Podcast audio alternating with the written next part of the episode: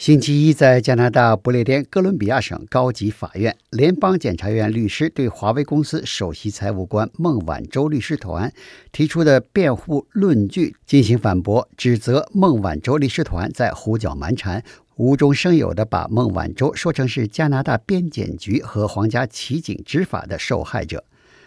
孟晚舟律师团上个星期在不列颠哥伦比亚省高级法院提出指责，说加拿大皇家骑警。边检局与美国联邦调查局密谋串通，假借入境检查之名，对孟晚舟进行刑事调查、采集证据的工作。而这三方都明明知道，加拿大皇家骑警已经决定应美国联邦调查局的要求，十二月初在温哥华国际机场孟晚舟转机时立即将其拘捕。加拿大检察院律师弗拉特。在星期一的法庭听询中，告诉庭审法官霍尔姆斯说，他会逐一驳斥孟晚舟律师团提出的十六条似是而非的辩护论据，并说这十六条无中生有的辩护理由加在一起，也还是空洞无物。美国司法机关指责孟晚舟在华为公司子公司与伊朗做电讯设备生意的问题上欺骗国际银行，使得这些银行有可能在不知情的情况下触犯了美国对伊朗实施的禁运措施。孟晚舟否认所有上述指控，并重金聘用大牌律师组成梦幻律师团来为自己打官司，以避免被引渡到美国面对司法指控。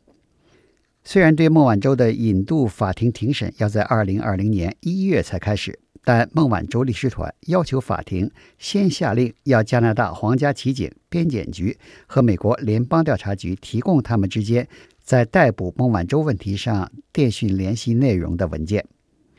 联邦检察院律师弗拉特指出。孟晚舟律师团洋洋洒洒列出十六条论据，但都是些微不足道的东西，实际上没有任何有说服力的证据能够支持其索要更多警方秘密通信记录的要求。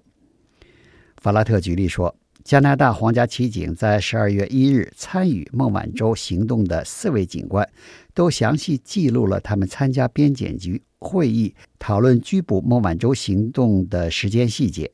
如果皇家骑警要掩盖事情真相的话，他们详细记录自己参加与边检局讨论拘捕孟晚舟问题联合会议的时间，是不是太愚蠢、太失败了？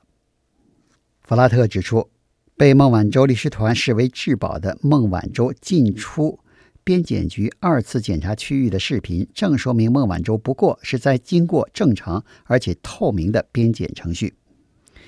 法拉特还嘲笑孟晚舟律师团拿出这样的论据来证明加拿大和美国警方所谓的串通预谋，说明他们靠的实在是不专业的东西、邪恶的东西和耸人听闻的东西。不过，当庭法官霍尔姆斯却在检察院律师法拉特发言时常常打断他的陈述，而提出一些有针对性的问题，比如法官问。既然皇家骑警接到的任务是在孟晚舟入境加拿大后立即将其拘捕，为什么还要先经过边检局官员的询问和检查？检察院律师弗拉特对这个问题回答说：“立即拘捕并不意味着边检局官员不需要履行正常的边检程序。皇家骑警正是在边检局官员走完了正常的边检程序后，立即拘捕孟晚舟的。”在法官又问为什么边检局官员还要专门问孟晚舟华为公司与美国和伊朗做生意等并不属于常规边检询问的问题，并问如果孟晚舟当时承认华为公司违反了美国对伊朗的禁运令，加拿大边检局官员是否会禁止他入境，让他返回中国这样的问题。检察院律师弗拉特承认这些问题比较复杂，他需要一些时间来准备，但会在本周之内告诉法官对这些问题的回答。